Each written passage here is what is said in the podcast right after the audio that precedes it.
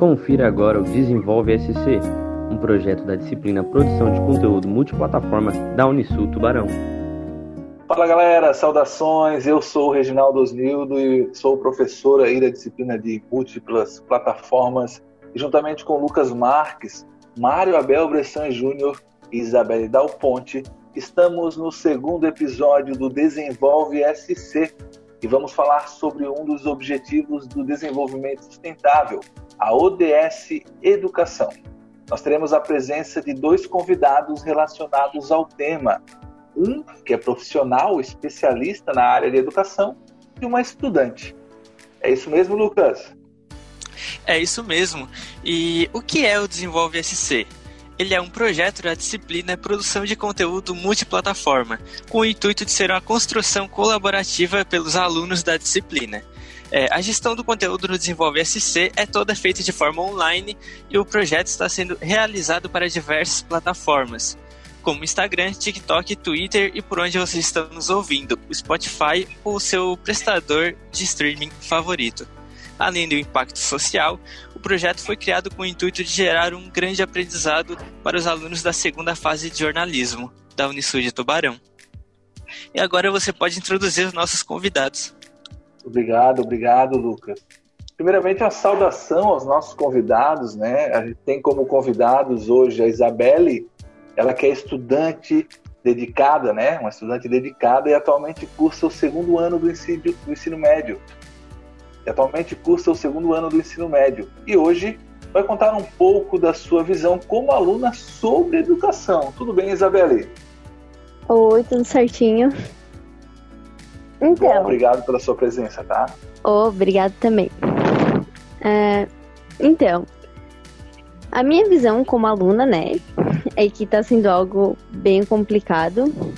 Assim, principalmente agora da questão do EAD, a distância e tudo mais. E é algo novo, né? Algo bem que caiu assim de uma forma bem inusitada. Creio que para todos os alunos está sendo bem difícil mas com organização e jeitinho a gente vai se ajeitando.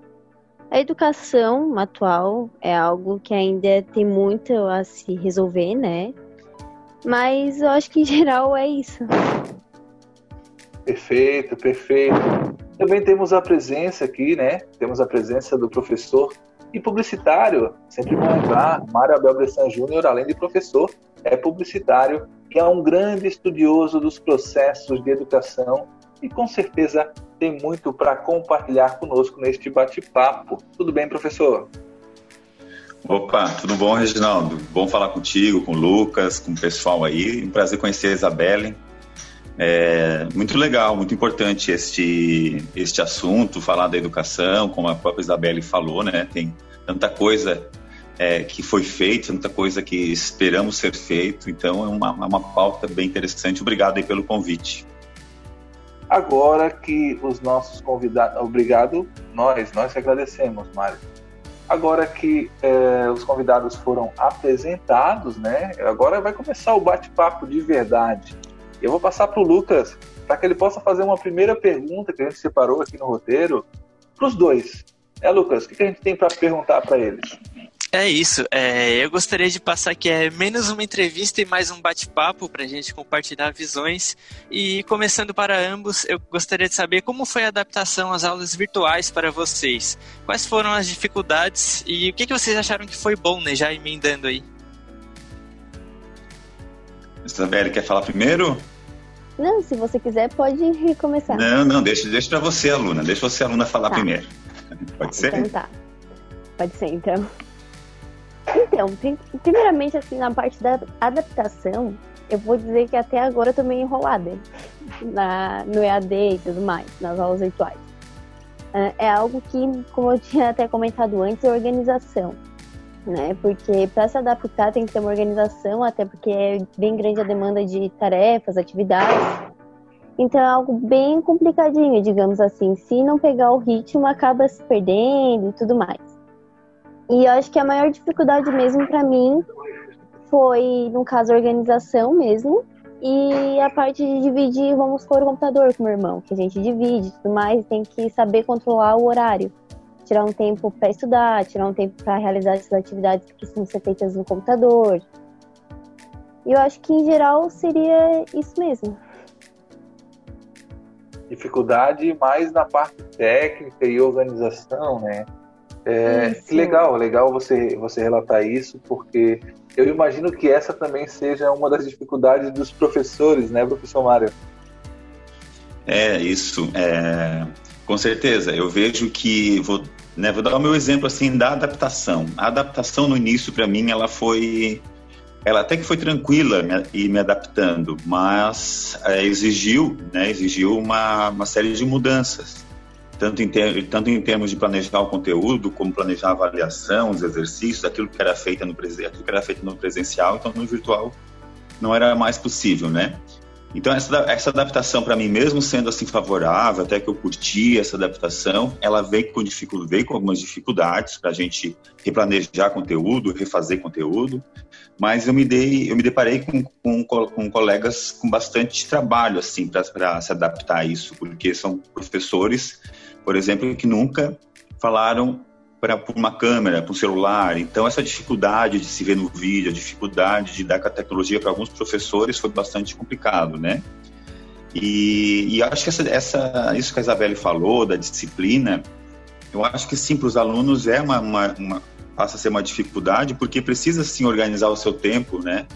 Porque não é a mesma coisa. Assim como para nós, professores, também nós precisamos organizar o nosso tempo, organizar o nosso tempo, porque senão costumo dizer que a gente não tem mais dia e não tem mais horário, porque a sala de aula agora ela é, acontece segunda a segunda, porque a gente está disponível online, a gente acaba respondendo aluno e passando conteúdo para os alunos. Então, nós professores temos que tirar um tempinho para a gente, para ver as nossas coisas, né?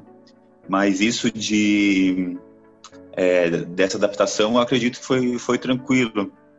E as dificuldades que depois foram aparecendo para mim, foi principalmente é, eu, eu, vejo que no computador as aulas são mais cansativas para mim, né? Porque é, a exposição ao falar na frente da tela, ficar ali, eu tenho muita dificuldade e eu pego no pé dos meus alunos que eu quero que eles apareçam, que eu quero que eles liguem a câmera.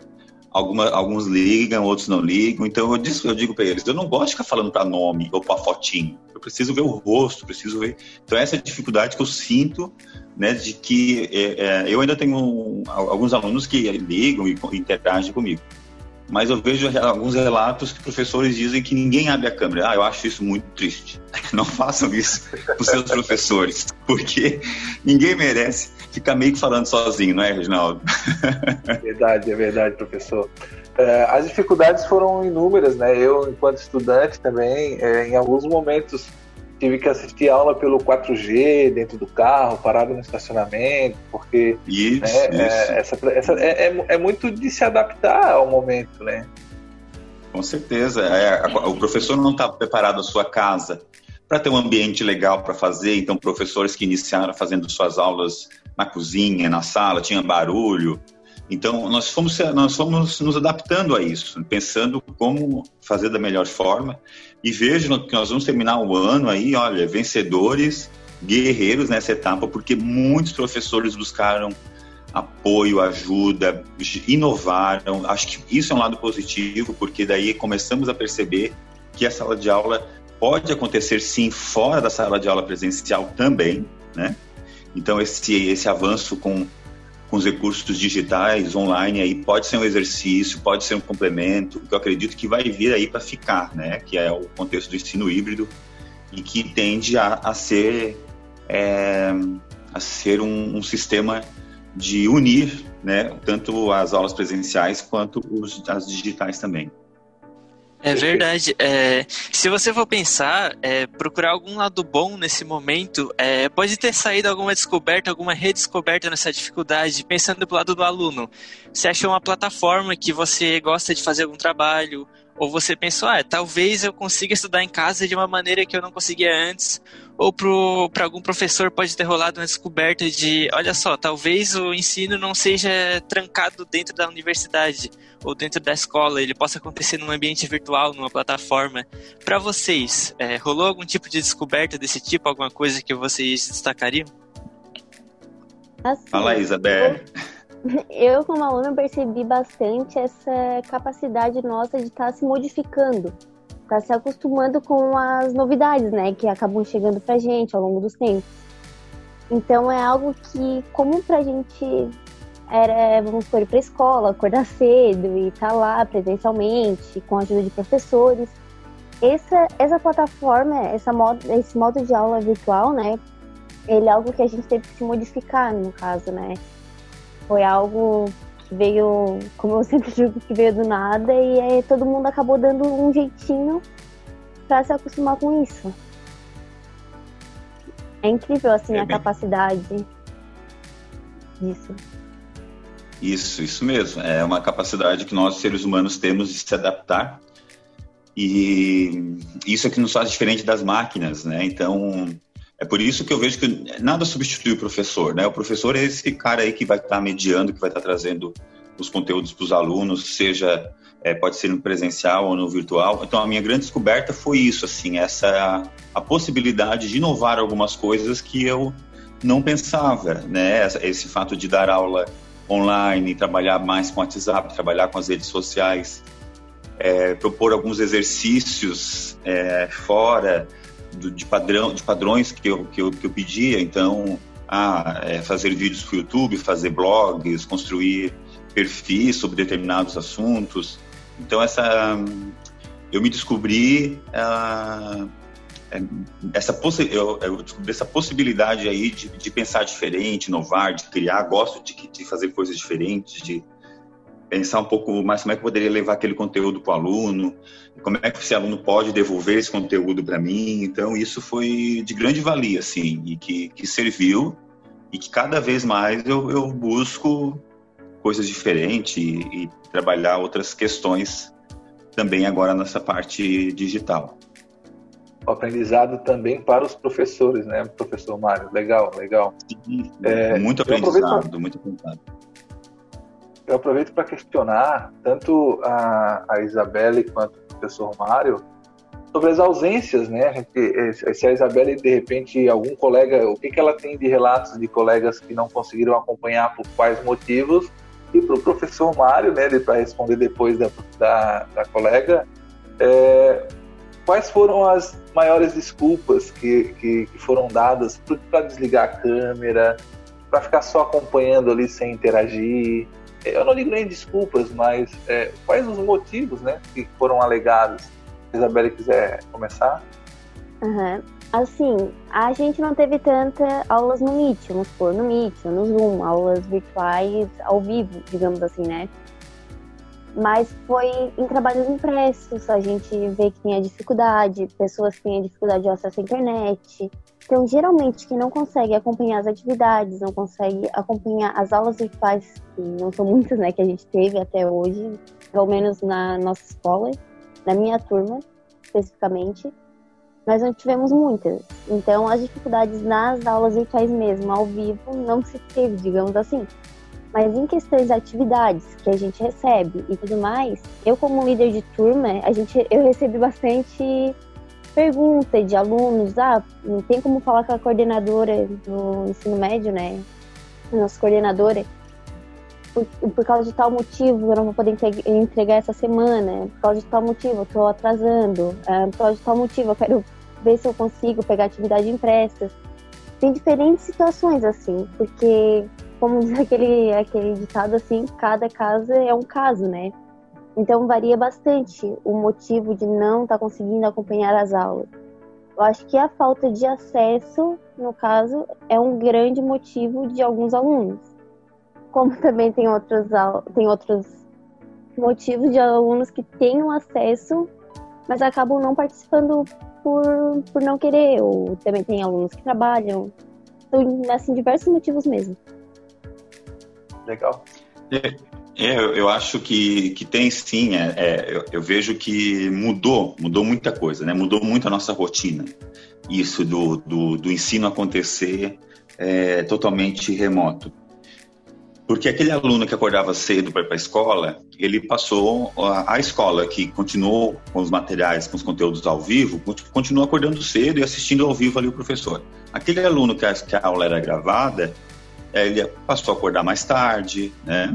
No nosso caso, na universidade, é, o que, que eu percebo? Os alunos que estão chegando mais tarde do, do trabalho, alunos que estão jantando, alunos que estão fazendo outra atividade no momento em que ele está na aula.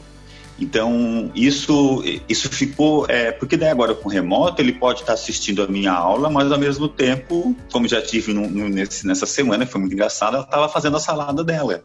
Aí eu perguntei, e não tem problema nenhum. Não tem problema nenhum, porque é uma mudança de ritmo. Ela, ela disse, ai professor, eu não vou abrir agora porque eu estou fazendo minha salada. Aí depois ela abriu.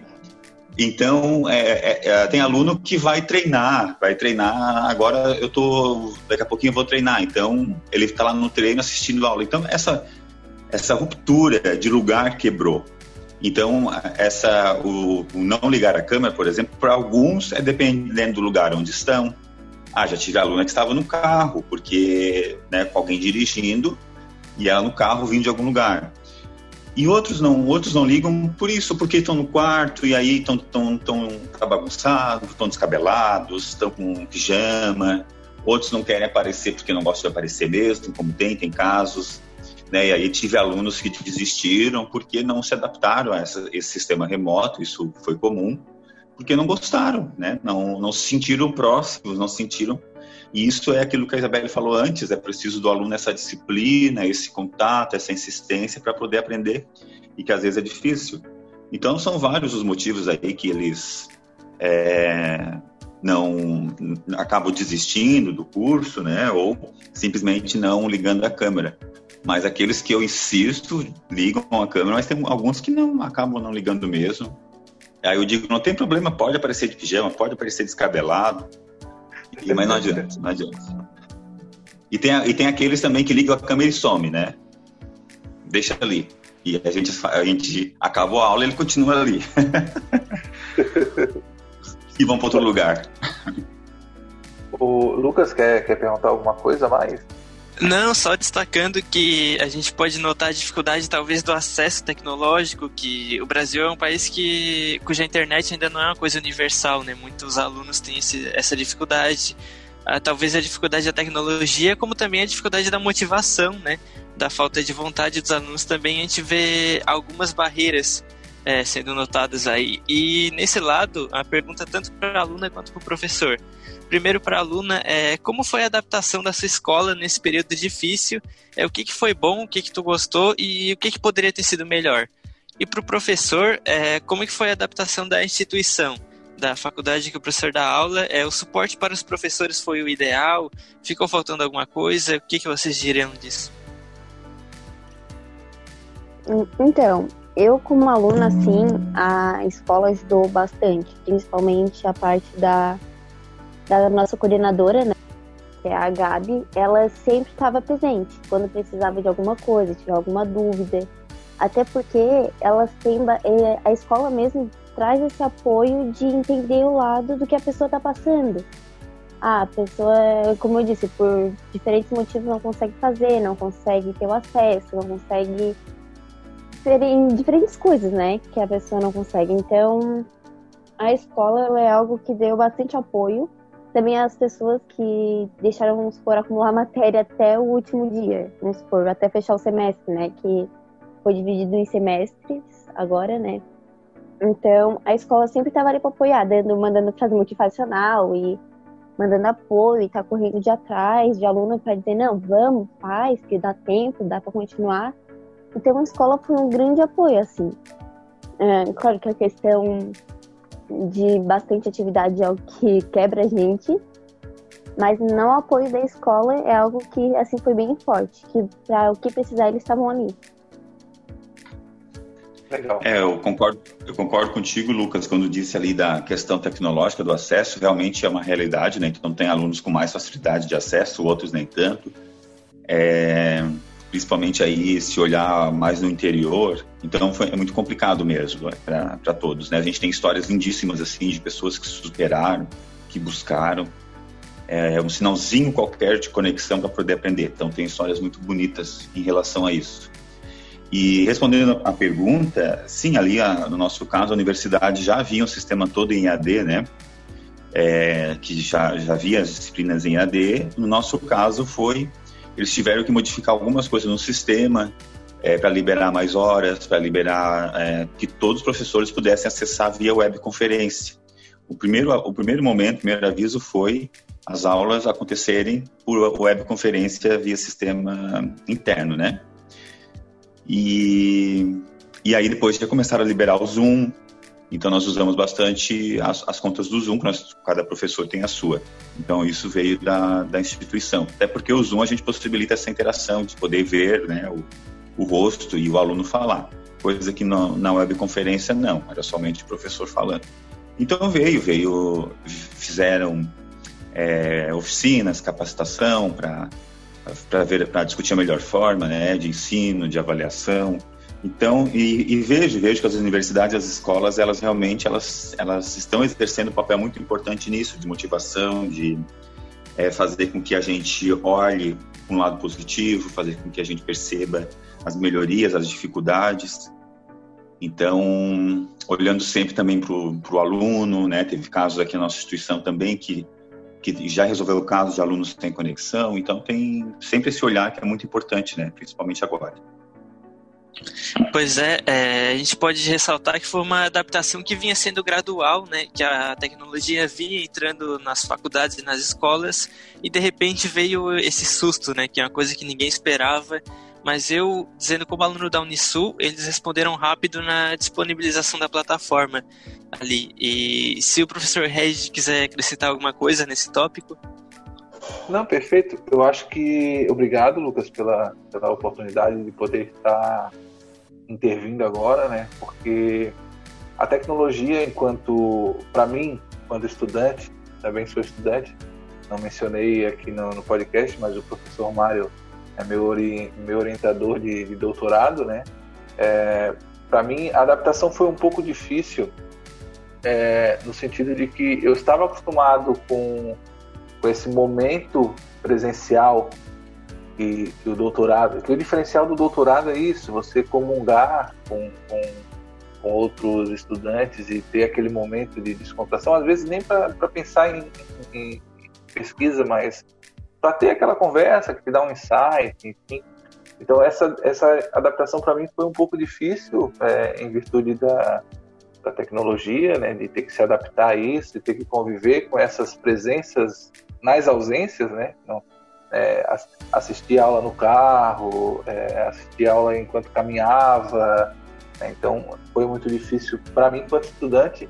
Enquanto professor, eu vi todo esse processo. Né? Eu ingressei é, é, pouco antes de, de, começar a pandemia, uns meses antes. Então, como professor, eu também peguei parte da, do presencial mas já pude me adaptar facilmente como professor a esse sistema, né, criando, é, gravando aulas. Muitas vezes eu utilizei de, desses recursos que a Isabelle mencionou ali, não, não usando aulas ao vivo, né, conversando com os alunos, mas deixando tutoriais, né, que é o que a gente acaba produzindo sobre determinados conteúdos, tendo em vista que as minhas aulas geralmente são práticas, né, é, e, e, e, foi muito bom assim a repercussão é, do momento né, negativo que a gente vivia e, e o, o, estalar de dedos que a instituição teve que, que fazer para que tudo caísse do céu e a gente tivesse tudo à disposição para poder suprir a necessidade, mesmo na ausência, mesmo na impossibilidade de estar na frente dos, dos estudantes. Né? Então, foi muito bom. Mas eu queria aproveitar também, né, já que a gente tem essa, esse saudosismo das aulas presenciais, né, qual que é a opinião de vocês? Eu queria saber sobre a volta das aulas presenciais. Né? Vocês acreditam que ainda não é o momento? As instituições estão prontas para receber os alunos? Podem ficar à vontade, Isabelle ou Mário, quem quiser comentar. Ok, eu vou comentar sobre, então. Assim, eu creio que o momento de agora né? Eu creio, não, eu vejo, né, que o momento de agora não é o momento ideal para voltar às aulas presenciais, mas que é algo extremamente necessário a volta das aulas presenciais, que por mais que a gente consiga se adaptar a esse é, método online e tudo mais, as aulas presenciais são de grande importância. E a gente vê também que a escola está correndo de atrás, que elas estão indo de atrás para no momento ideal elas estarem prontas para receber tantos alunos, tantos funcionários, professores. Eu, como aluna, estou fazendo parte, né, com a minha escola, de um projeto chamado o Plancom, que é, é um projeto que está sendo feito com a Secretaria da Saúde, com o município, com diversas pessoas, professores, pais, alunos, que estão vendo as melhores formas, as melhores medidas necessárias para voltar, para a volta, né, para a volta desse das aulas presenciais. Então é algo que a gente vê que eles estão se esforçando, as instituições, a escola estão se esforçando para estar pronta no momento exato que falar, não, agora tá tudo certo, já dá para ter as aulas presenciais. Então a gente vê essa preocupação né, com a saúde, com o bem-estar das pessoas, dos alunos, e a gente vê que a direção está correndo muito atrás disso, é muito estudo em cima para estar tá, é, preparado mesmo, para conseguir acolher todo mundo. Legal. Uhum, é, eu também, eu também vejo que esse ano não, não tem possibilidade né, de voltar lá presencial, mas eu acredito que, que a partir de fevereiro ou março isso vai acontecer. Vai acontecer o presencial. É, só não vai acontecer se nós tivermos agora no verão um aumento muito grande e essa curva disparar de novo e não tivermos a vacina. Mas continuar como está nesse estágio, é, com certeza as escolas voltam com os cuidados de higiene e, e que é preciso. E, e, os alunos que não poderão vir por conta de, é, de transporte coletivo, porque não pode, ou porque é grupo de risco, ou porque tem grupo de risco em casa, essas aulas presenciais serão gravadas ou estarão sendo passadas ao vivo na casa desse aluno acompanhando junto. Eu acho que essa, essa mudança nas, nas instituições de ensino superior é, é o que vai acontecer, né? E porque não vai poder mais também ter, ter turmas grandes, cheias, né? Se não, não houver a, a vacina. Mas que eu já eu acredito que presencialmente a gente volta, a gente volta. Só não voltamos se aumentar essa curva de novo e tiver essa segunda onda aí que tem tudo, né, para acontecer se o pessoal não se cuidar, não olhar para isso no verão. Pois é, é, eu acho que é destacável até que existe essa discordância dentro do nosso estado, Santa Catarina. Porque você pega o exemplo de Blumenau e Brusque, que já estão retornando às aulas do ensino infantil, algumas turmas de ensino médio, enquanto se a gente buscar mais para próximo da gente, é, os 18 municípios da região da Murel votaram e decidiram que não vão retornar às aulas presenciais esse ano. Então, a gente vê que dentro do nosso estado existe essa discordância, né, entre as autoridades de saúde e de governo. Sim. E já puxando para talvez a última pergunta, ou se o professor Regi quiser acrescentar alguma coisa, é o que, que vocês acreditam? O que, que vocês acreditam que as instituições de ensino podem fazer para tornar, tornar a educação mais acessível?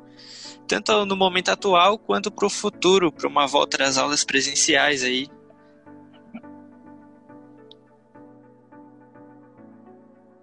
Isabela, quer falar? Pode ser, então.